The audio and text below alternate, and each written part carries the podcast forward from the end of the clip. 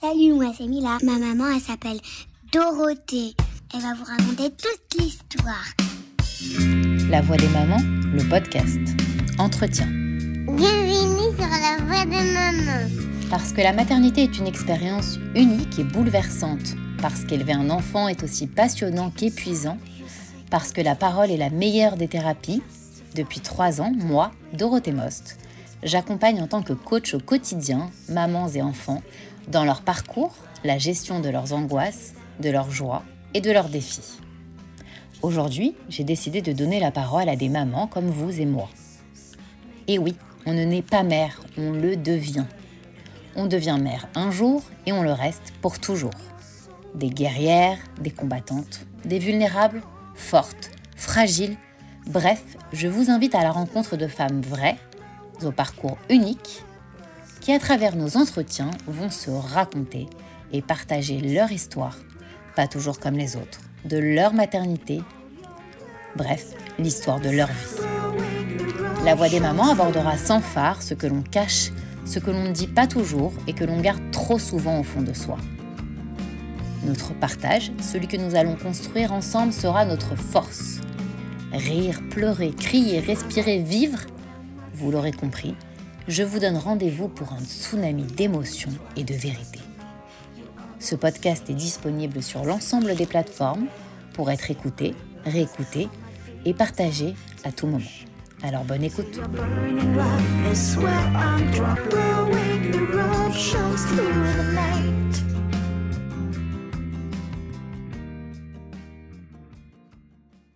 Alors bonjour à tous, on se retrouve aujourd'hui pour un nouvel enregistrement d'un podcast La Voix des mamans. Je suis ravie aujourd'hui de recevoir une jeune femme, une jeune maman que je ne connais pas personnellement mais que je vais apprendre à connaître, euh, qui s'appelle Mandy du groupe du compte pardon Didi Boxy, qui est du coup maman de deux enfants, comme elle m'a dit en première intention, qui est multitâche comme beaucoup de mamans, et qui se reconvertit aujourd'hui en étant maman à temps plein vers euh, une voie de naturopathie pour aider toutes les femmes qui en ont bien besoin. Elle va nous parler maternité, émotion, fausse couche, parce que c'est un sujet tabou. Donc, bienvenue, ma chère Mandy, comment vas-tu? Bonjour Dorothée, merci beaucoup, ça va très bien. Alors, est-ce que du coup, bah déjà ravie de te recevoir, est-ce que du coup tu peux te présenter pour les femmes, les mamans qui ne te connaissent pas? Bon, alors moi, sans te connaître, je te trouve vraiment très solaire, très naturelle, avec plein de bonnes vibes, même si j'imagine que derrière chaque femme se cachent des fortes émotions. Mais du coup, est-ce que tu peux te présenter dans les grandes lignes, euh, voilà, pour euh, toutes celles qui ont envie d'apprendre à te connaître?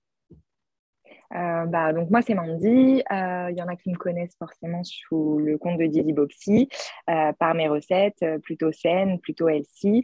C'est vrai que j'ai repris mes études en naturopathie justement pour, pour accompagner des femmes, des hommes, des enfants dans le bien-être. le bien-être, bien sûr, ça passe par l'alimentation, mais par d'autres choses.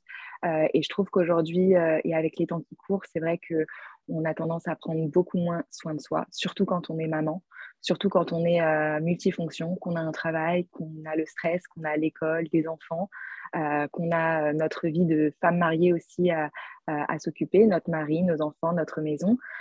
du coup, c'est vrai qu'on a tendance à complètement se négliger et à s'oublier. Sauf qu'on le sait, quand une maman, elle tombe, c'est tout qui tombe derrière.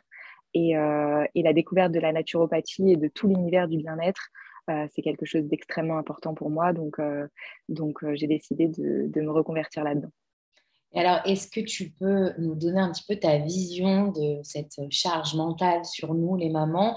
Bien qu'évidemment, on est là pour parler de ton histoire, mais d'abord, avant de rentrer dans le vif du sujet, tu penses qu'une maman aujourd'hui, elle est trop comme quoi ou pas assez comme, comme quoi? Quelle est ta vision personnelle des euh, choses? Je pense que la société fait qu'aujourd'hui, on nous demande d'être trop parfaite. Euh, d'être tirée à quatre épingles dès 8 heures du matin, euh, d'être maquillée, belle et pomponnée parce que c'est la vision de la femme parfaite qui est, euh, c'est cette vision qui est mise en valeur aujourd'hui dans notre société, au quotidien, euh, dans les réseaux sociaux, enfin sur les réseaux sociaux, partout, dans les magazines, etc. je pense que donc on nous demande d'être trop parfaite, que tout soit concret, que tout soit carré. on laisse aucune liberté à la maman. la moindre chose est faite et critiquée en fait, et, tout est fait pour nous culpabiliser un peu plus.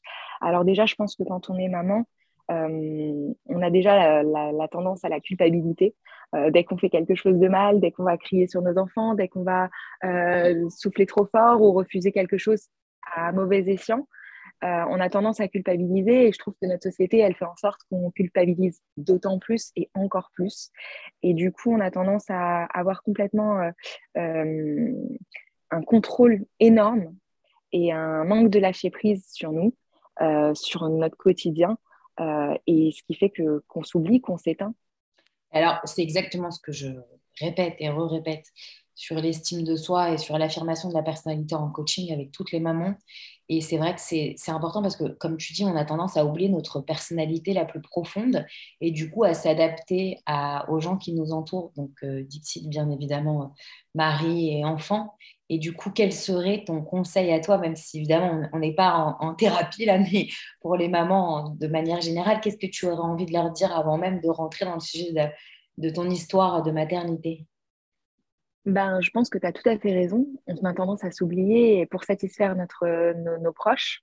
Et je pense que le meilleur conseil que j'ai à donner, euh, parce que je l'ai mis à profit euh, depuis peu, mais je l'ai mis à profit, c'est euh, de savoir dire non. De savoir dire non pour X ou Y raison. Il n'y a pas besoin d'avoir de raison, mais de savoir dire non. Non à notre mari ou non à nos enfants quand on n'a pas envie de faire quelque chose. Parce qu'on a tendance à dire oui à tout pour euh, satisfaire, pour pas froisser, pour euh, euh, ne pas générer un conflit, pour, pour qu'on soit aimé ou pour éviter une dispute, peu importe la raison. Mais on a tendance à, à dire oui au lieu de dire non, en s'oubliant, nous. Et, et, en fait, de dire non, ça fait du bien, parfois. Juste de dire non, pour X ou Y raison, mais juste, voilà, dire non. Savoir dire non, c'est quelque chose d'important. Complètement d'accord. Après, le seul truc qui est compliqué de, nos jours, et surtout en tant que maman, aussi en tant que femme, mais c'est de trouver un juste équilibre de vie entre nos besoins, nos devoirs et nos envies.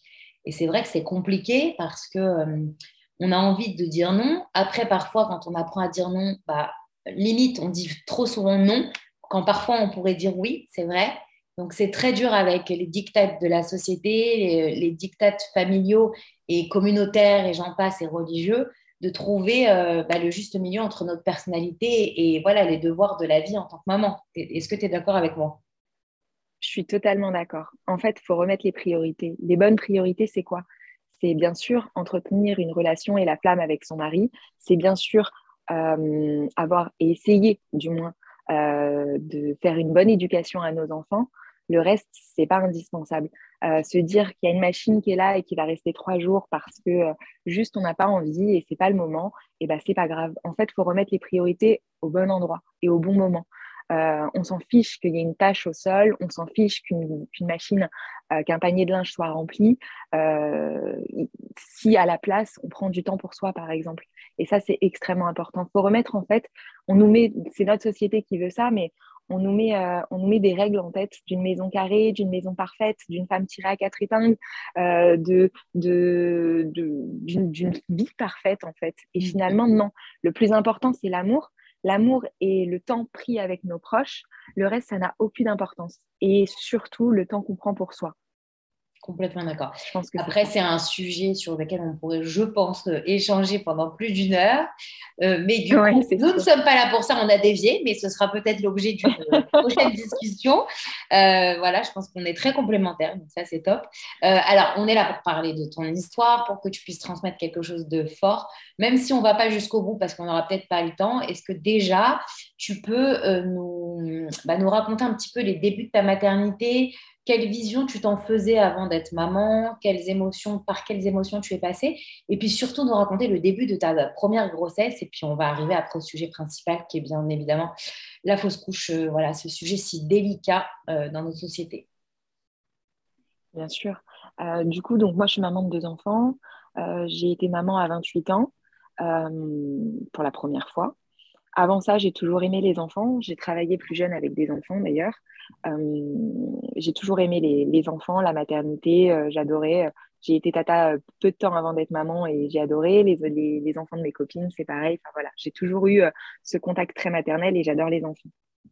Quand on s'est marié avec mon mari, au début, c'était évident, ben, bien évidemment, hein, d'avoir des enfants.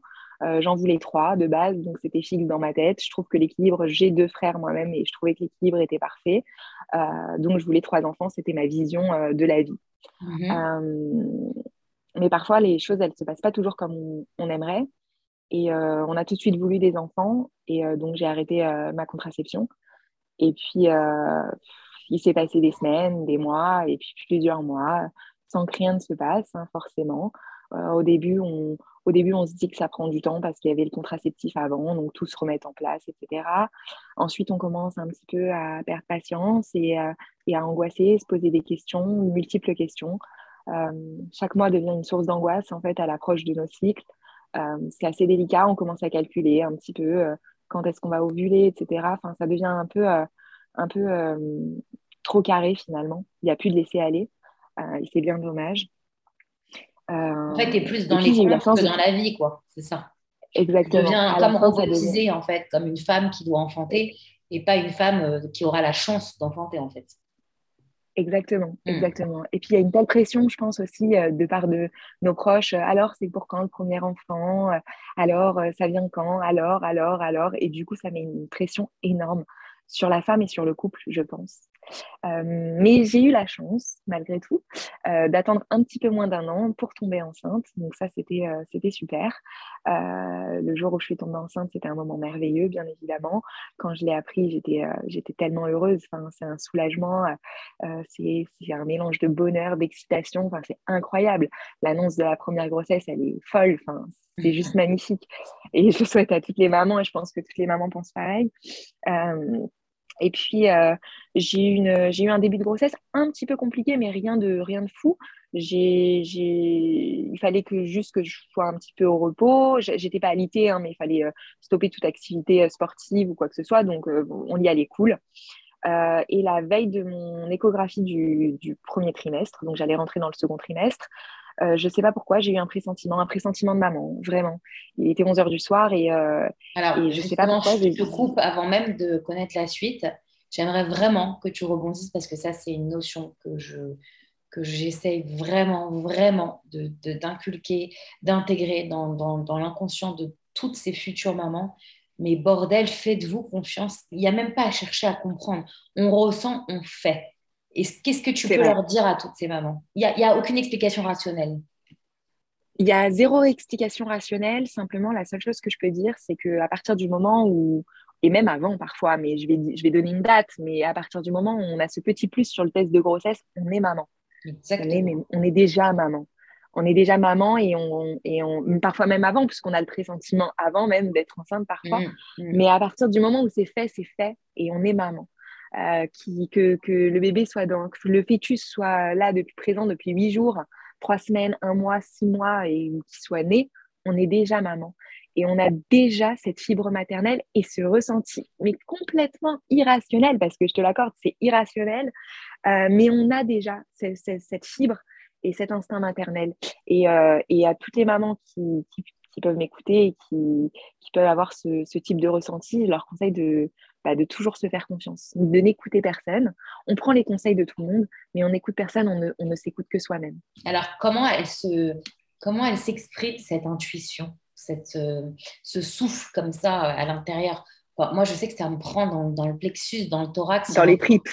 Ouais, ça, voilà, mais tu vois, c'est très différent comme. Euh, mais raconte-nous, pour toi, ça, ça s'exprime comment en fait? Ça te dit quoi? Moi, quand il y a quelque chose et il y a mon instinct maternel qui se réveille, c'est vraiment, euh, j'en ai des frissons. Hein. J'ai des frissons vraiment, clairement. Ça me prend dans les tripes et j'ai mon cœur qui se serre. Je sens qu'il y a quelque chose. Je ne peux pas expliquer quoi. Je ne peux mhm. pas expliquer ce qui touche mon enfant. Je ne sais pas ce qui se passe, mais je sens qu'il y a quelque chose. Voilà. C'est en fait, je ne sais pas, tu vas peut-être euh, dire que je vais très loin, mais c'est vrai que je dis souvent que c'est un instinct animal. C'est comme si on était des animaux euh, connectés à nos Mais on est finalement, on est, hein, bien, sûr. c'est exactement ça. C'est exactement ça. Et il y en a, en fait, je pense, à qui ça fait enfin, je, suis contente que tu le penses, et c'est vrai qu'il y, a des, y a des femmes pour qui c'est encore dur d'intégrer ça parce qu'elles ont peur d'accepter ces émotions, parce qu'elles ont peur de penser mal, de faire mal. Euh, et comment, qu'est-ce que tu pourrais leur dire à toutes ces femmes qui ne se font pas confiance au niveau instinctif, à qui évidemment on a donné un manque on a inculqué un manque de confiance en elles, ça c'est évident. Je leur conseillerais euh, de, de prendre le temps de respirer, de se poser, de, faire un travail d'un exercice de respiration, de se poser tranquillement quand elles ont ce ressenti, de souffler un coup et ensuite d'avoir les idées un peu plus claires. En fait, mhm. il y a des exercices de respiration guidée, par exemple, euh, qui durent 5 minutes, 5 à 10 minutes, et qui permettent vraiment de relâcher, de se reconnecter complètement avec notre corps. Et là, ben, à ce moment-là, juste après, on est complètement détendu et on a les idées un peu plus claires. Donc, quand il y a un moment où il y a un instinct, où on sent qu'il y a quelque chose qui ne va pas, un coup de stress, un coup de quoi que ce soit, on prend ce temps, on prend ce temps de respirer, c'est très important. Et je pense que après, ça permet de remettre les idées au clair et, euh, de voir si ça vaut le coup de foncer. Mais quoi qu'il arrive, j'ai envie de dire, quand il y a quelque chose qui nous prend et qu'on a un ressenti et un instinct vis-à-vis de nos enfants, ben, à moins à part aller vérifier, tout simplement, euh, il n'y a pas d'autres conseils à donner. On, se fait confiance et on y va au pire, on vérifie pour rien. Au pire, on, agit pour rien. Au pire, on a perdu quelques minutes et c'est tout le temps ce que je dis, même en, sophrologie, à toutes les mamans. Euh, comme tu as dit, c'est prendre du recul par la respiration et le corps, mais surtout aller au bout de son cheminement parce que quoi qu'il arrive, on ne sera pas tranquille si on n'ira pas au bout. Et la seule personne qui se Exactement. Jamais, c'est la maman. Et même si elle a tort, elle aura raison sur autre chose donc euh, d'une autre manière. Donc, euh, bah, écoute, euh, voilà, déjà merci parce que c'est, pour le coup, c'est, tellement simple, mais on n'y pense pas, hein, bien sûr. Combien de fois j'ai des mamans qui me disaient Ah oui, c'est vrai, je n'avais pas pensé à respirer en fait. c'est, tout con, mais voilà, c'est important au quotidien et de manière régulière. Et alors, du coup, excuse-moi, je t'ai coupé, on en revient. Donc, tu as évidemment un instinct, tu l'écoutes, ok, un sixième sens qui te dit Vas-y, la veille, et qu'est-ce qui se passe? Bah, je dis à mon mari euh, de rester tranquille à la maison et que je veux aller à l'hôpital, que je sens qu'il y a quelque chose qui ne va pas. Et il me dit, mais qu'est-ce qui se passe? Je ne comprends pas. Je lui dis, non, non, je ne sais pas pourquoi, il faut que j'y aille, il faut que j'aille à l'hôpital. Il était 23 heures, il voulait m'accompagner. Je lui dis, non, non, l'hôpital, il est à 5 minutes de la maison, tu restes, toi, tu travailles demain, tu te lèves tôt, j'y vais. T'inquiète pas, j'y vais. Tu es de euh, nature assez indépendante? Oui, je suis très indépendante, mais j'ai besoin de soutien. Mais euh, je suis très indépendante. Tu sais qu'il est là, mais tu vas au bout de ton truc toute seule pour pas le faire chier, quoi, en D'accord. Oui, je voulais pas le déranger. Je voulais vraiment pas le déranger. Il se lève tôt le mm. matin. Je voulais pas le déranger. Je voulais.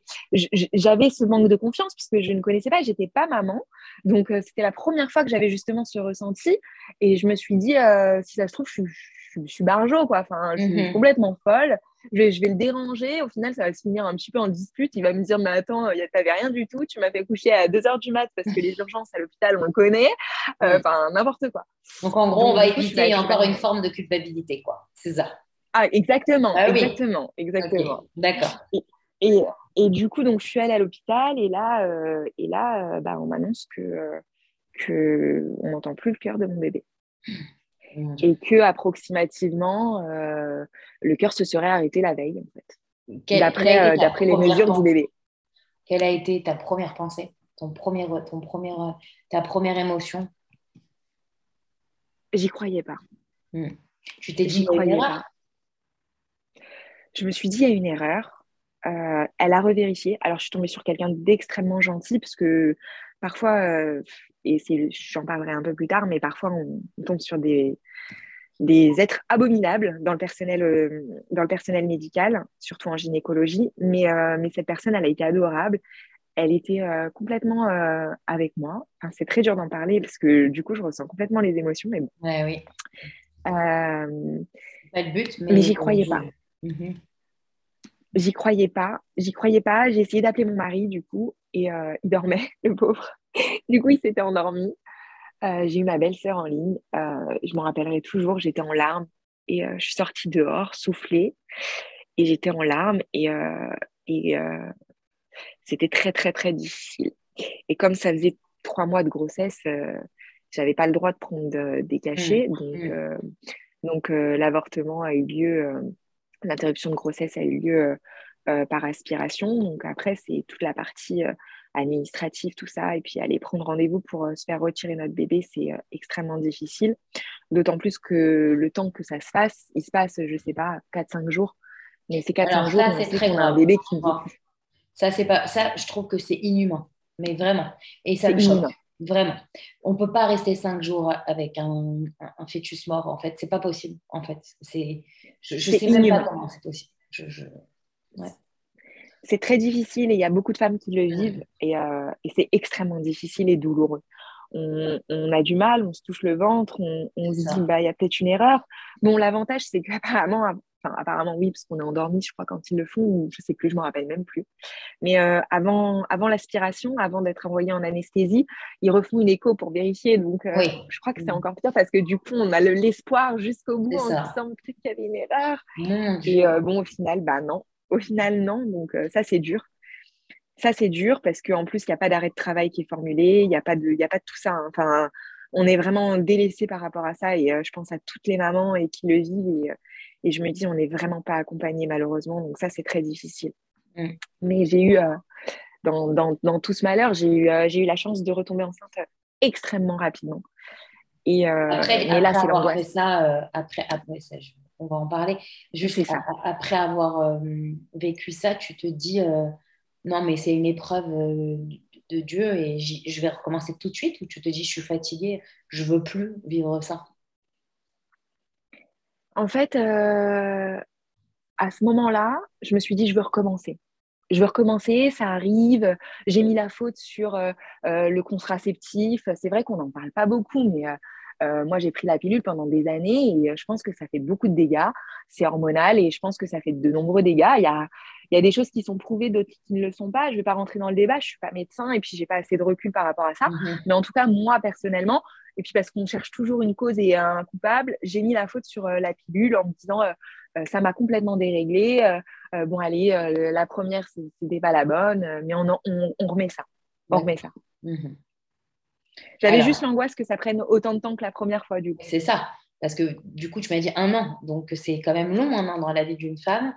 Donc, et là, tu te dis, en gros, j'y vais, je suis pleine d'énergie et, et, on verra, ou j'y vais à tâtons et je verrai comment ça se passe je me suis dit, euh, on se laisse un peu de temps, on se laisse le temps que les cycles, les cycles repartent, etc. Mais on y va. J'étais, mhm. euh, j'étais encore, euh, j'étais pas encore abattue. Je, suis de nature plutôt optimiste. Je suis pas du tout religieuse, mais j'ai une foi en Dieu incontestable. Et, et je me suis surtout dit, ça n'arrive pas qu'à moi. relève-toi, tout va bien aller, et puis, mhm. et puis le prochain ça ira. Et puis le prochain ça ira pour les mamans, pour les femmes et les auditrices qui ne te connaissent pas, tu es de quelle confession? Est-ce que tu peux nous expliquer un petit peu dans ta religion comment ça se passe quand on a une épreuve, surtout? Euh, moi, je suis de confession juive, hein, mm. mais je ne suis pas du tout religieuse. Par contre, j'ai une foi incontestable en, Dieu. Euh, il faut, on dit toujours dans la Torah que toute cause a une conséquence.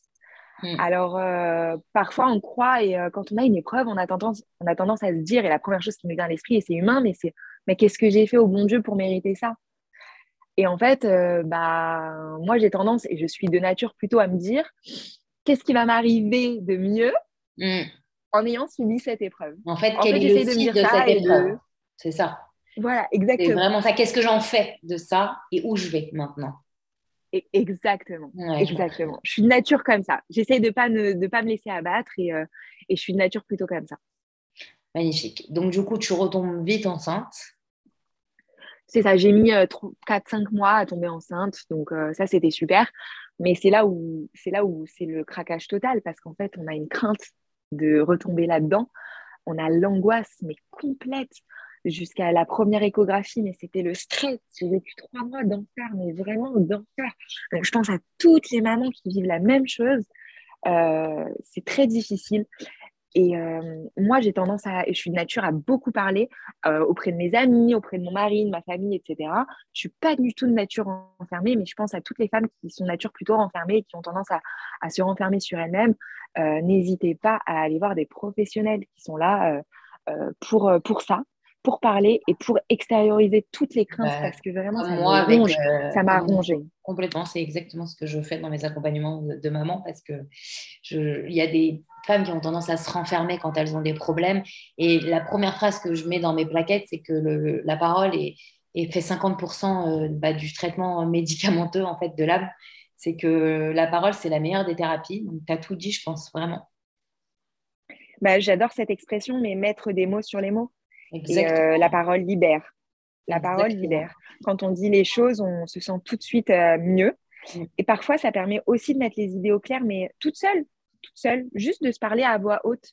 Euh, parce que parfois, on se dit des choses dans notre tête, mais euh, quand on les place et qu'on le dit, qu'on les entend, euh, se mettre devant un miroir et se dire les choses, c'est tout bête, hein, ça peut pas, on peut se prendre pour une folle, ça peut être un exercice un peu dangereux au début, on se dit qu'est-ce que je fous là, qu'est-ce que je fais? Mm. mais, mais je pensais à ça parce que hier, j'étais à un cours justement de Torah et, et il y a une femme qui a fait un très beau cours et qui disait qu'elle parlait à Dieu.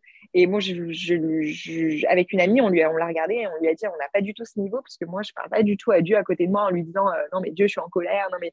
mais en fait, euh, déjà, commencer par se parler à soi-même, se mettre devant un miroir et de se dire les choses, se dire quand ça ne va pas, qu'est-ce qui ne va pas. Et mmh. ça permet de mettre les idées au clair, je pense.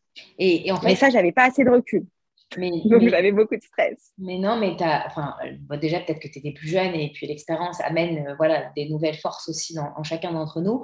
Mais tu sais, pour rebondir sur l'histoire du miroir, euh, c'est un, conseil que je donne à, toutes les mamans aussi que, que, je peux coacher. Quand on a du mal à se parler à haute voix, moi je demande pendant une minute au début par jour de se regarder dans le miroir et de se parler, mais pas forcément à haute voix. Parce que du coup, tu es en connexion avec toi-même dans ton regard, mais tu n'as pas l'impression de passer pour une folle ou une schizophrène de se parler devant le miroir.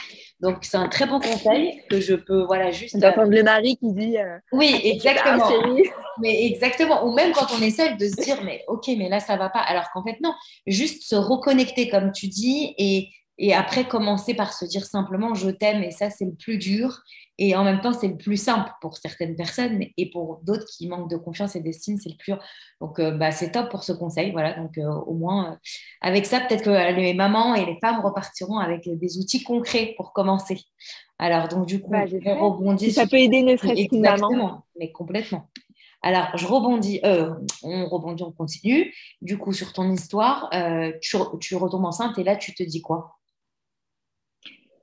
Alors, c'est un soulagement de retomber enceinte quand même relativement rapidement, mais c'est le stress. Vraiment, l'angoisse, j'étais pas bien du tout. Les trois premiers mois de grossesse, c'était un enfer sur Terre. Euh, jusqu'à ma première écho, mais pas de ressenti. Euh, tu vois, j'ai jamais eu cet instinct maternel de devoir aller euh, faire une écho, etc. donc, donc ça se passe quand même relativement sereinement. Mhm. Je fais mon écho et tout va bien. Donc, grâce à Dieu, tout va très bien. Bébé en pleine santé, simplement un petit bébé. Donc, pareil, un suivi de grossesse, beaucoup d'échos, etc. De toute manière, il y, a des, y a des femmes et des amis à moi, et quand on se parle, on se dit quand on est maman, c'est du stress permanent. Mais le terme maman, comme je l'ai dit tout à l'heure, il vient à partir du moment où il y a ce. ce... Mais j'ai même pas, même pas envie de dire ce plus sur le test. J'ai envie de dire le stress d'une maman, il intervient à partir du moment où on décide d'être maman. Exactement. Je crois que c'est là le. Ah, c'est la visualisation du rôle, de l'impact de la maternité sur notre corps et notre psychisme. C'est exactement ça. Bah, je crois que c'est ça en fait. Parce que vraiment, euh, euh, c'est du stress permanent. Euh, c'est du stress permanent, il faut être honnête, c'est du stress permanent. Et quand on prend pas, euh, quand, quand, on, quand on est jeune, parce qu'on est souvent maman jeune, hein, aussi les dictats un peu de la société, des mamans un peu jeunes, un peu insouciantes, etc. bah, c'est vrai que c'est difficile, c'est difficile de tout gérer. Le contrôle des émotions, on le sait, hein, la gestion des émotions, c'est quelque chose d'extrêmement difficile. Et, et, et, là, c'est du gros stress. En plus, c'est de l'inconnu, c'est la peur de tout. Donc, on est vraiment dans de l'inconnu.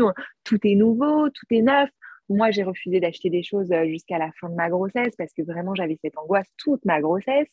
Mmh mais mais voilà, ça, ça, ça s'est très bien passé. j'ai eu une grosse épreuve pendant ma grossesse qui m'a fait un peu oublier les soucis de la grossesse finalement. j'ai j'ai mis de côté un petit peu, entre parenthèses, ma grossesse et ça m'a permis de déstresser par rapport à ça, euh, par rapport à un autre problème euh, personnel, parce que je pense qu'on cumule les problèmes dans notre vie et dans nos vies de femmes. Euh, quand quelque chose s'arrange, quelque chose d'autre arrive. Ça s'appelle les montagnes, les cycles de la vie, je crois. Vraiment. Exactement, exactement. C'est exactement ça. je suis tout à fait d'accord. C'est quelque chose d'extrêmement vrai ce que tu dis.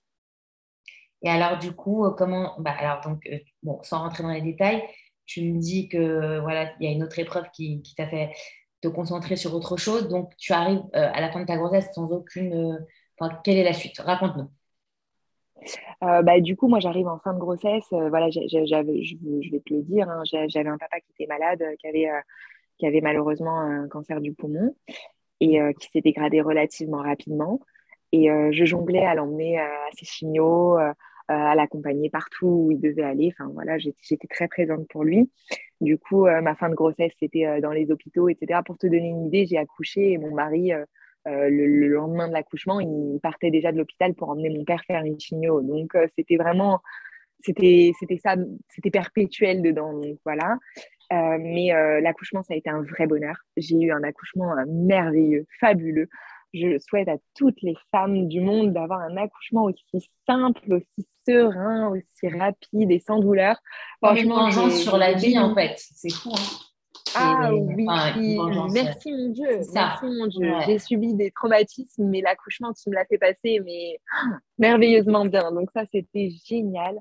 Euh, c'était génial et, euh, et, le début, euh, bah, j'ai pas vécu le début de la maternité comme j'aurais dû parce qu'avec un papa malade, euh, avec euh, un déménagement rapide chez mes parents pour pouvoir m'occuper de mon père hospitalisé à domicile en fin de vie, voilà, je laisse, euh, je, je, pense qu'on sait, on sait comment ça se passe.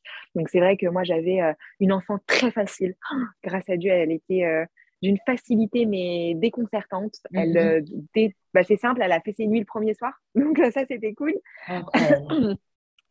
Mais je me faisais réveiller par mon père la nuit. Donc, tu vois, je dormais avec ma fille en. J'avais pas de lit, il n'y avait, pas la... avait pas la place de mettre un lit dans la chambre de... où je vivais chez mes parents.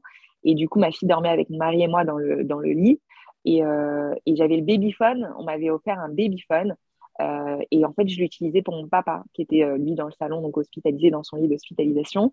Et euh, pas ma fille qui me réveillait à un mois de, un mois de vie, c'était mon père.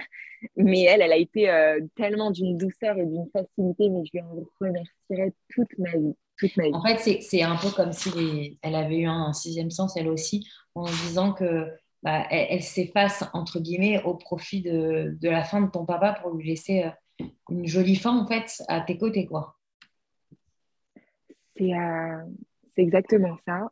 Les professionnels qui accompagnaient mon père, justement, me l'ont dit. Il y avait des tonnes de monde qui rentrait chez nous, infirmiers, médecins, psychologues, etc. Et ça sonnait de tous les côtés, etc. Plus les visites des proches, bon bref, ça sonnait de partout. Mhm. Et à chaque fois, on me disait, mais c'est quoi cet enfant? Elle dort, elle bouge pas, elle se réveille, elle veut, elle demande même pas son biberon. C'est incroyable. C'est, Et, le pire, je euh, suis sûre qu'elle en a même pas souffert en fait, parce que du coup, elle l'a fait de manière intuitive. Complètement. Bah, elle avait entre mon, père est parti malheureusement le jour des trois mois de ma fille. Euh, oh donc euh, voilà, c'était de, de, zéro à trois mois. Euh, elle, a été, elle a été un ange tombé du ciel. et elle m'a permis, elle m'a sauvée, bien sûr. Bah, évidemment. Mais c'est incroyable, j'ai des frissons partout. Mais est-ce que ta, ta, fille lui ressemble? Pas physiquement. Non, dans le comportement. pas physiquement. Parce que tu sais, elle a, dit souvent qu'une une âme part quand, une autre arrive. Et souvent, on dit que ceux qui partent, euh, voilà, et pour ceux qui restent, pour l'avoir vécu aussi, enfin, d'une autre manière, mais parce que mon grand-père, il est mort quelques heures après ma naissance, et on me dit souvent que dans le caractère, dans les, dans, dans les, émotions, je le ressens beaucoup. Et c'est comme si ta fille, peut-être, elle avait gardé un lien avec ton papa, comme s'il était un peu là encore. Quoi. Enfin, après, on va très loin, hein, mais, mais c'est beau, je trouve. Mais complètement, complètement. Elle est, c'est une comme une. euh, je suis désolée, je sais pas si on m'entend bien parce que je, j'ai les larmes qui sont montées. non, mais c'est normal, c'est parler de tout ça. Mais euh, elle lui ressemble et surtout, euh, elle, mon père vit à travers elle. Je le sais, je le ressens. Et surtout, je sens une connexion entre eux, mais forte. Euh, bien sûr, j'ai entretenu les choses. J'ai pris un maximum de photos d'eux pendant qu'il était encore en vie ça c'est sûr. Mais, euh, mais aujourd'hui, tu vois, elle a 4 ans, elle l'a jamais connu finalement, parce que bon, il est parti, elle avait 3 mois. Bien sûr. Euh, mais, euh, mais elle le connaît. Elle le connaît, elle sait c'est qui sur une photo, elle sait qui c'est, pardon. Sur une photo, elle dit, ah, c'est Papito. Enfin voilà, elle le connaît. Elle le connaît, c'est comme si elle le connaissait même de caractère, c'est un truc de fou. Non, mais c'est incroyable. On va peut-être nous prendre pour des folles, mais j'y crois tellement. complètement, complètement. Euh, bon, bah, beaucoup d'émotions. Là, là on part dans tous les sens, mais c'est pas grave, on va parler naturellement. Et puis euh, voilà, je suis déjà désolée si je te fais pleurer, c'est pas le but du tout, vraiment, mais je sais que c'est des bonnes larmes aussi. Voilà, donc euh, ça fait partie de la vie. Et alors, du coup, bon, ce petit bout de chou est né, tu es dans l'épreuve du deuil. Raconte-nous la suite qui, je pense, voilà, va toucher aussi beaucoup de mamans. Oui, bah forcément, donc il y a l'épreuve du deuil, mais elle m'a sauvée, tout se passe bien. Honnêtement, maternité un peu parfaite bah, grâce à elle. Et puis aussi, bah, peut-être parce que j'ai vécu ce deuil-là. Donc, en fait, il y a beaucoup de lâcher prise de la maman parfaite. Je ne peux pas être parfaite. Quand on vient de perdre son papa ou sa maman ou un proche, on ne peut pas être parfait. On ne peut pas être sur tous les fronts. Euh, moi, je gardais ma fille auprès de moi. Jusqu'à deux ans, je l'ai gardée. Euh, donc déjà, c'était compliqué. Hein. On a nos enfants à gérer 24 heures sur 24. On vit le deuil, on s'occupe de notre maison, etc. J'ai tout de suite appris et j'ai tout de suite su qu'il fallait que j'ai du, du, du lâcher prise. Ça, c'était indéniable. Par contre, avec mon mari, on s'est tout de suite dit, euh, on va lancer le deuxième, on va pas trop attendre. Euh, voilà, on va pas trop attendre, ce sera merveilleux. Et puis, euh, on va lancer le deuxième et, puis on va construire une autre famille. C'est ce que mon père aurait voulu, c'est ce que nous, on voulait. Donc, donc on y va, c'est parti. Surtout que ça se passait très bien. On avait un bonbon à la maison, un enfant parfait qu'on pouvait sortir, emmener partout. Euh, franchement, un, bon, un enfant parfait, j'ai envie de dire. Bon, après, elle s'est rattrapée, mais euh, c'était un bébé parfait en tout cas. D'accord. Non, mais, parce qu'il ne faut pas croire. Hein. Il n'y a rien d'acquis. Il n'y a rien d'acquis sur le sommeil. Il n'y a rien d'acquis. Ma fille, elle a fait ses nuits dès la naissance, mais à 18 mois, elle m'a fait la misère. Il ne faut pas, pas chercher plus loin.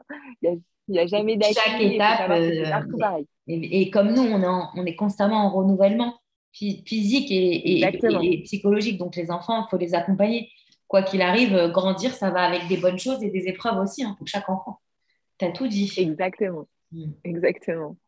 Du coup, ben, on, on, a fait, euh, on, a, on a décidé de, s'y remettre. Donc moi, j'avais pas repris de, contraception du tout, et euh, je suis relativement rapidement tombée enceinte. Euh, quelques mois se sont passés et puis je suis tombée enceinte de mon deuxième enfant. Donc là, bonheur, euh, petite appréhension, mais pas très grande. Ça allait mieux bah, de par euh, la, grossesse avec ma fille m'a réconciliée avec, avec la grossesse en général, donc beaucoup moins d'appréhension, mais quand même, ça revient. Il y a quand même un reste où on se dit, oh là là, j'espère que ça va bien se passer. On appréhende un peu l'écho de, des trois mois, on espère que tout ira bien, etc. etc. Euh, et puis là arrive l'écho des trois mois, et puis, euh, et puis, euh, et puis là, le drame, j'ai envie de dire. J'ai pas d'autres mots, parce que j'ai cette image en fait. Donc il était là, mon bébé, il était vivant et en, bonne santé, son cœur battait. Mais là, tout de suite, le gynécologue, il me dit, il y a un problème, vous allez à l'hôpital, on va faire des examens. et là, j'en tremble et, avec mon mari, on se regarde. et il nous dit, c'est bizarre, il y a quelque chose autour du cerveau, je ne sais pas ce que c'est, mais euh, il faut que vous alliez à l'hôpital.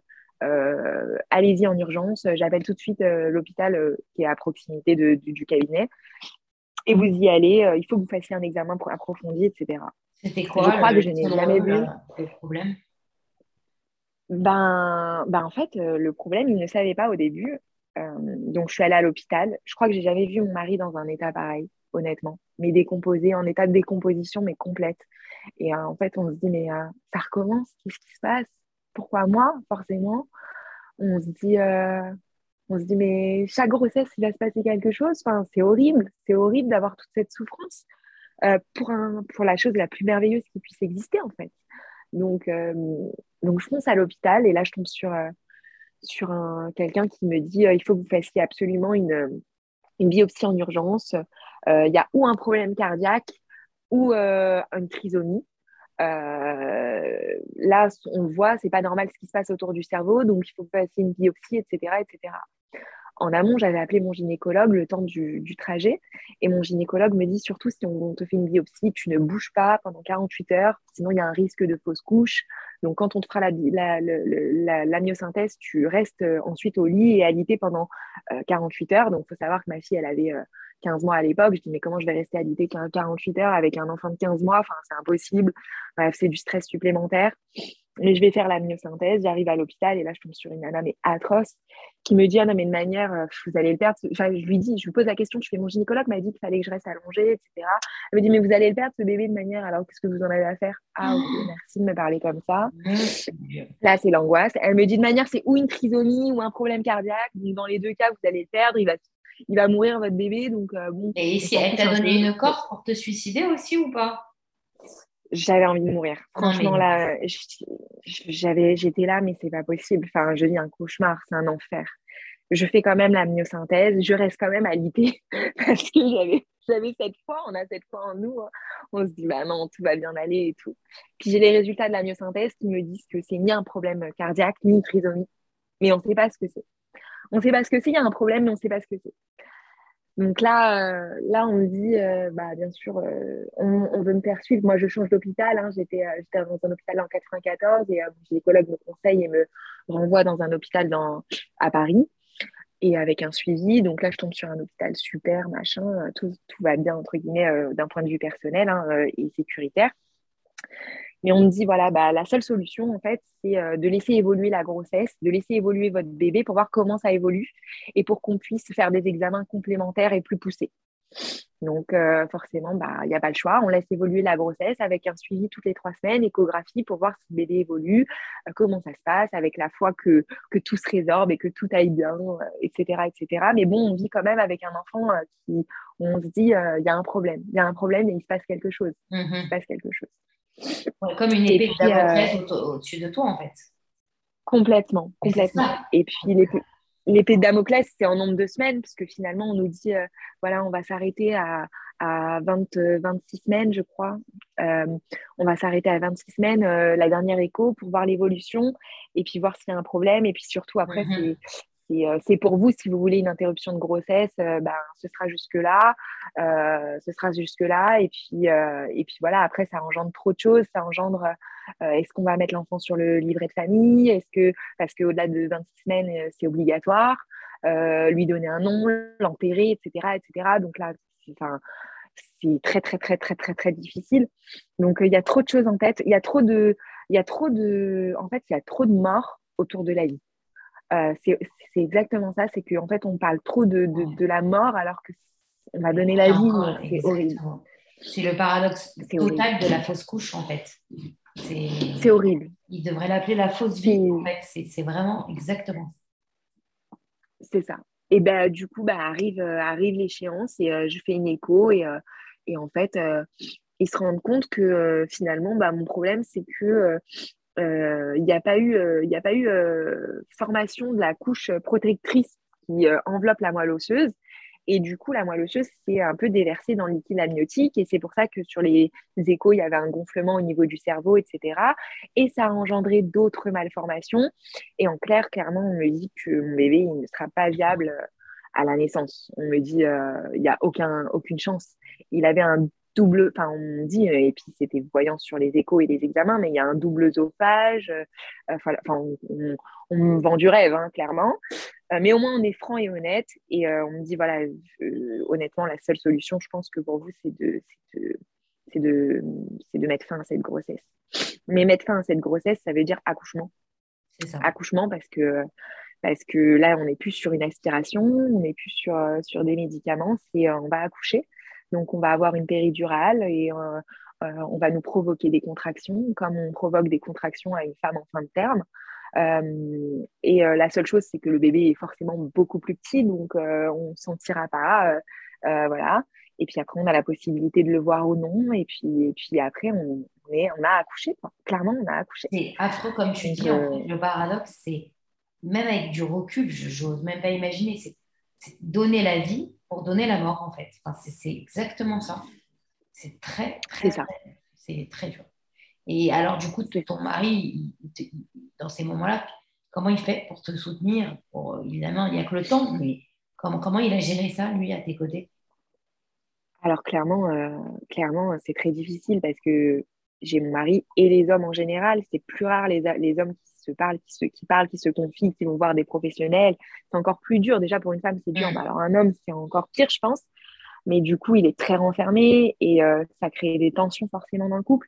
Je crois qu'on a été au niveau le, un des niveaux les plus bas euh, de notre vie euh, en termes de, de, de, relations de couple. Ça a joué, c'est des tensions, mais en fait c'est de la colère, c'est de la colère qu'on n'arrive pas à exprimer, donc on, finalement on l'exprime l'un sur l'autre parce qu'on est la personne qu'on on dit toujours, on, on est le, plus mauvais, le plus méchant avec les, gens qu'on aime le plus. Et donc là, on, clairement, on se déchire, on se déchire au lieu de s'aimer, au lieu de se soutenir. Donc c'est encore plus difficile à gérer, je pense, parce que euh, on vit tout ça et en plus on doit vivre, euh, on doit vivre que ça va pas. Et puis on doit faire semblant devant nos enfants. Enfin devant ma fille, en tout cas, j'en avais qu'une, mais je pense aux autres mamans. Pardon, j'ai du mal à parler. Non, mais prends ton temps. Mais c'est très dur, c'est très très dur parce que parce qu'il y a tout un contexte. C'est pas juste on va accoucher d'un enfant qui va mourir, on va perdre un enfant.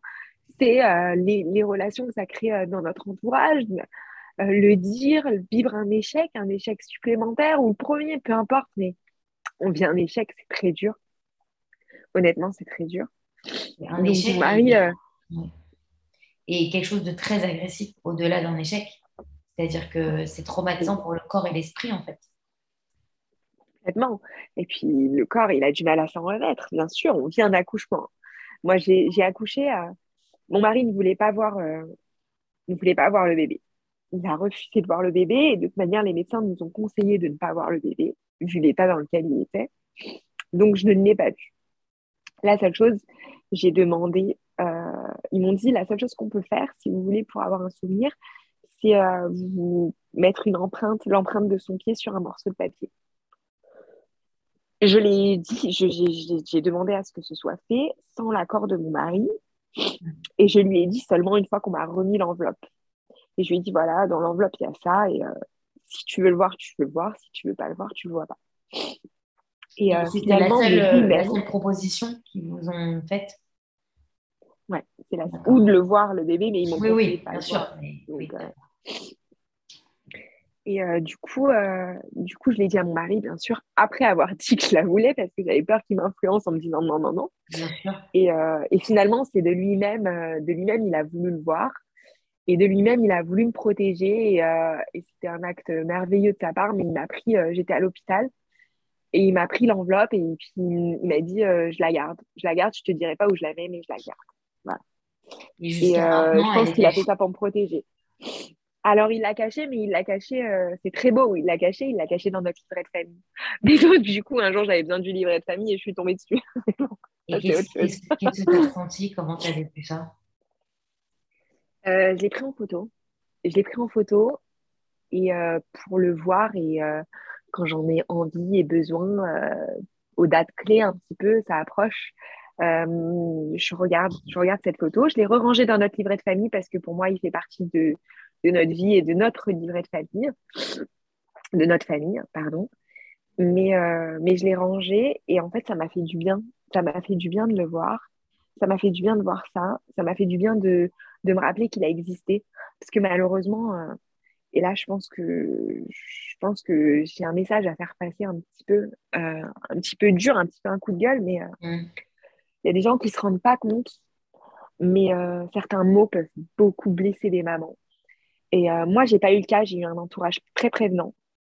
Mais euh, j'entends beaucoup d'histoires où euh, on nous dit oui, j'ai perdu un bébé, mes proches ils m'ont dit c'est rien, mais il n'était pas né, c'était qu'un fœtus, c'était que ci, c'était que ça, c'est pas grave, t'en as déjà un, c'est pas grave, t'en auras d'autres, t'inquiète pas, tout va bien aller, t'en auras un en meilleure santé, tu préfères quoi, qu'il soit malade ou plutôt qu'il soit en bonne santé? Non, on ne dit pas ça à une maman qui vient de perdre un bébé ou qui va perdre un bébé. En fait, juste je suis là peut-être en fait déjà. Juste je suis là. C'est ça.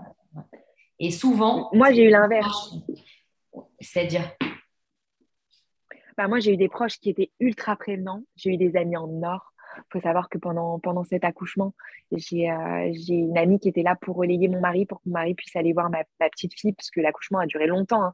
On le sait, ou les mamans qui savent, qui ont déjà accouché euh, avec euh, un déclenchement, c'est long ça vient pas tout de suite. C'est pas comme c'est pas comme quand on a des contractions et qu'on mmh. passe à l'hôpital et voilà. Donc c'est très long. Donc j'ai une amie, j'ai une de mes amies qui était là auprès de moi, euh, avec moi dans la salle d'accouchement pour relayer mon mari, pour que mon mari puisse aller s'occuper de ma fille ou ne serait-ce que manger. Et euh, j'ai surtout des amis, mais en or, j'ai euh, j'ai une de mes meilleures amies qui, qui est venue, c'était un vendredi soir. Donc, vendredi soir, il faut savoir que c'est Shabbat, c'est un moment où on est en famille, c'est un moment où on est au repos, c'est un moment où on ne sort pas, on est vraiment dans notre cocon familial. De plus, c'était son anniversaire à cette fille. Et, euh, et, euh, et euh, elle est venue, elle est venue à l'hôpital quand elle a su que j'étais en chambre. Elle a pris un Uber, elle a laissé sa famille, son mari avec ses trois enfants pendant son jour d'anniversaire, son dîner d'anniversaire pour m'apporter euh, pour m'apporter un, gâteau, pour m'apporter une part d'opéra, pour m'apporter un gâteau d'anniversaire, tout simplement pour être là, pour être là, juste là, juste là. Et, euh, et c'est énorme. C'est énorme. Enfin, j'ai eu un accompagnement énorme. J'ai des amis en or, faut être honnête. Je pense que c'est ça qui l'a sauvé aussi. C'est ce qui m'a sauvé. J'ai pas vu de psychologue. J'ai vu une psychologue une fois. Euh, le psychologue de l'hôpital, je l'ai vu une seule fois. Et en fait, j'ai pas besoin. J'ai pas, je n'ai pas ressenti le besoin. J'ai dit si j'ai besoin, j'ai rien contre les psys. Au contraire, j'invite à, aller voir, euh, aller voir les professionnels compétents pour, euh, pour parler, pour s'exprimer. Mais c'est vrai, on le voit. Hein. je pense que d'ailleurs, je blablate beaucoup. Je sais pas si je suis en retard, mais euh, dans, dans, notre interview. mais j'ai pas, j'ai pas de mal à parler. Et mes amis m'ont sauvé. Faut être honnête, mes amis, mes amis m'ont sauvé, clairement. C'est magnifique. Alors, euh, alors, oui, effectivement, moi, je pourrais vraiment parler des heures, mais il nous reste que quelques minutes. Est-ce que tu peux essayer, bah, pour donner l'espoir euh, à des mamans avant, qu'on rentre dans, la conclusion, de nous donner bah, la suite de, ce qui s'est passé, euh, nous raconter avec toute la, la, simplicité que, dont tu fais preuve depuis le début? Bah, la suite, ça a été, ça a été que j'ai rien lâché, que j'ai voulu retomber enceinte très rapidement et que je suis tombée enceinte quelques mois plus tard. Euh, que j'ai eu une grossesse euh, relativement simple. J'étais bien sûr très angoissée parce que là, c'est toutes les angoisses qui remontent. Alors, entre euh, la peur du troisième mois et d'une fausse couche précoce, entre la peur d'un problème à l'écho, du, etc. Bah, là, on ne dit plus. Hein. Enfin, on est dans un stress permanent. En plus, malheureusement, j'ai subi un, Enfin, j'ai subi. Et on a déménagé, donc c'était une bonne chose, mais on a déménagé. J'étais enceinte. J'étais enceinte de six mois. Et j'ai trop forcé, forcément, parce que même si j'avais pris une équipe de déménagement, tout ça, ben, fallait aller à leur rythme ce jour-là. Et euh, mmh j'ai, eu des saignements. Et là, et là, et là j'ai eu des saignements. Et là, tout est retombé. Et j'ai regardé mon mari, j'ai fondu en larmes. J'ai dit, je ne supporterai pas, je ne survivrai pas de revivre quelque chose. et finalement, Dieu t'a écouté. Pour simplifier. Oui, pour simplifier, c'était mmh. rien. C'était juste que j'avais trop forcé. Et voilà, donc repos. Et, et tout allait bien et j'ai fini euh, sur une belle fin de grossesse.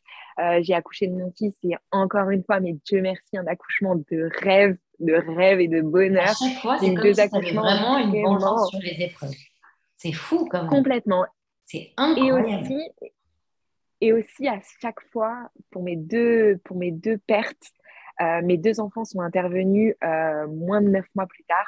Et donc finalement, je, me, je remercie toujours le bon Dieu en me disant, euh, ben, si j'avais accouché, si j'avais mené la première grossesse à chaque fois à terme, euh, j'aurais pas eu mon enfant que j'ai actuellement, euh, mes deux bébés, puisque ma gros, exemple pour mon fils, bah, j'ai, mon terme était en mai, j'ai accouché finalement en novembre. Et enfin, en, avril, j'ai accouché en novembre et finalement, je suis retombée enceinte en avril. Donc, j'aurais jamais pu tomber enceinte en avril et j'aurais jamais eu. Donc, en fait, je me dis. Tout, tout.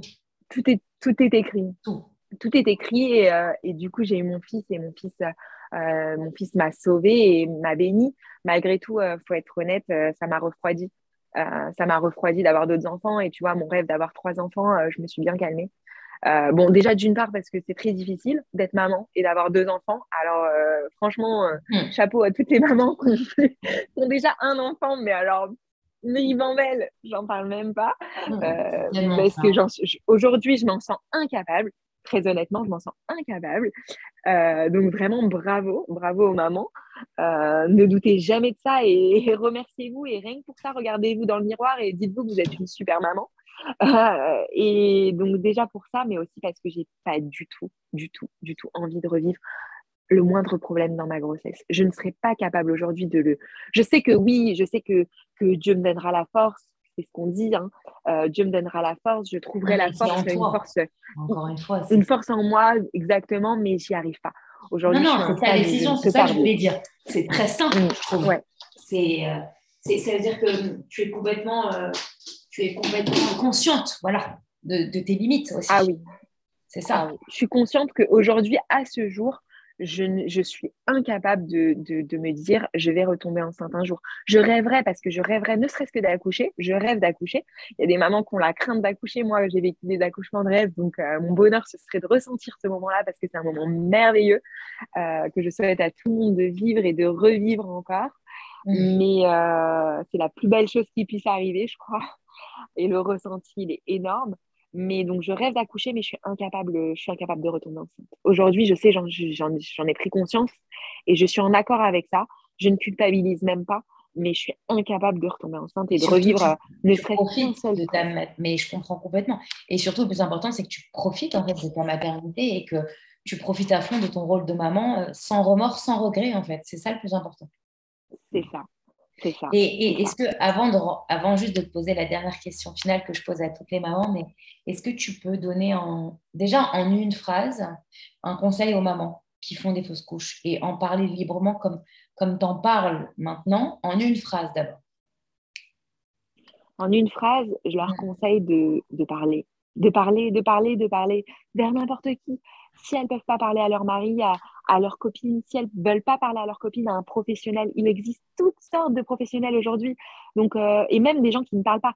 Euh, aujourd'hui, il y a des méthodes comme euh, le MDR, le neurofeedback, la sophrologie, le, le, la relaxation guidée, la respiration, l'hypnose. il y a plein de choses qui font et qui nous permettent de, de, relâcher, de souffler et de libérer les tensions, toutes les tensions, si elles n'ont pas envie de parler. Mais malgré tout, je pense que la meilleure thérapie, c'est de parler. Parler, parler, parler. Ouvrez-vous et surtout, moi, j'ai eu la chance d'avoir d'être entourée et d'avoir trouvé aussi un groupe euh, euh, sur Facebook euh, de, de, mamans quand j'ai posé une question. Et du coup, j'ai eu un, un, groupe WhatsApp de mamans qui ont vécu la même chose.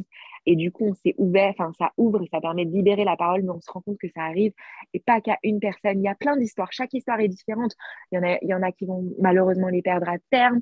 Il y en a d'autres qui vont les perdre au début. Il y a, toutes sortes de fausses couches. Chaque histoire est unique mais il faut parler, parler, ouvrez-vous, exprimez-vous et sachez que sachez qu'on vous n'êtes pas seul. Voilà. Mais oui, ça, alors, ça n'a rien à voir avec la fausse couche, mais dans un autre contexte de difficulté aussi pour être maman, euh, en parcours PMA, je travaille pour une association et en fait, je me rends compte à quel point les mamans, euh, que ce soit au bout d'un an, j'ai eu deux, cas vraiment où justement j'ai créé des groupes WhatsApp de, de mamans qui du coup se sont rencontrés, ont échangé, se sont soutenus. Et en fait, même dans, les coachings à titre privé, je me rends compte à quel point ça peut dénouer des liens, euh, des blocages corporels même, euh, et le nombre de mamans qui parlent, euh, que ce soit à une thérapeute comme moi ou à un psychologue ou à n'importe quelle personne en qui elles ont confiance, parce que c'est surtout ça qui est important, et le nombre de mamans qui après se, se retrouvent enceintes comme par miracle parce qu'elles ont dénouer le blocage parce qu'elles se sont libérées, c'est juste incroyable. Donc, euh, ton conseil, il vaut de l'or, en fait, parce que c'est ce que je répète tout le temps, même pour les femmes qui ont peur, même pour les femmes qui se disent ça ne sert à rien, j'ai pas besoin. Mais en vrai, de vrai, on a toutes besoin de n'importe quelle manière qui, qui, soit, de, de, parler, de se déverser du mauvais, de vomir le mauvais, comme, comme je dis. Donc, euh, bien sûr, bien sûr. De le vomir, de le vomir en parlant ou en soufflant. Euh, tu le sais puisque tu fais de la sophro, euh, euh, on inspire. Et je reprends une phrase de mon coach sportif qui me dit toujours, et qui, qui, qui, est thérapeute, et qui dit toujours on, inspire le positif mmh, et on, expire le négatif. Toutes les tensions exactement. et tout le négatif. C'est exactement ça. Mais tu as tout résumé. Et alors, la dernière question, la plus importante, bien évidemment, Mandy, c'est quoi pour toi une bonne, une belle maman? C'est quoi? Une, bonne et une belle maman. Euh, une bonne et une belle maman. Bah, une bonne et une belle maman, c'est une maman euh, qui, qui prend soin d'elle, qui est en accord avec, soi avec elle-même et qui ne fait rien, rien pour satisfaire qui que ce soit d'autre que elle-même, son mari et ses enfants. Voilà. Peu importe ce qu'on fait. Peu importe ce qu'on fait on peut être en, désaccord avec euh, toute la société, et toute la civilisation et tout le reste du monde, la famille, la belle famille, les amis, peu importe. Si on est en accord avec soi-même, son mari et qu'on fait plaisir à ses enfants, euh, on est une bonne maman. Voilà. Mm. Bah, c'était un très joli Très jolie phrase de fin. Donc déjà, bah, merci pour toutes ces fortes émotions. J'espère que voilà. Merci à toi. Je suis désolée. je ne sais pas comment ça va. Non, non, c'était parfait. C'était juste naturel et très touchant à ton nuage, je trouve. Et voilà, après, du coup, euh, la séance, je pense que tu vas faire une petite séance de sophro pour te nettoyer de tout ça et repartir avec des bonnes vibes comme tu, comme tu les as déjà. Je vais foncer faire un câlin à mes enfants. C'est ça, ouais, c'est magnifique, c'est vrai. Il n'y a que ça de vrai. C'est le deuxième meilleur médicament. C'est vrai en plus. Complètement. Euh, je souhaite plein de bonnes choses. On reste en contact parce qu'il va falloir quand même qu'on continue ce qu'on a commencé au début de l'enregistrement. On débattra sur un deuxième sujet, d'accord? Avec euh, plaisir. Plein de bonnes choses, plein de bonnes énergies et à très vite. Merci Dorothée. Merci.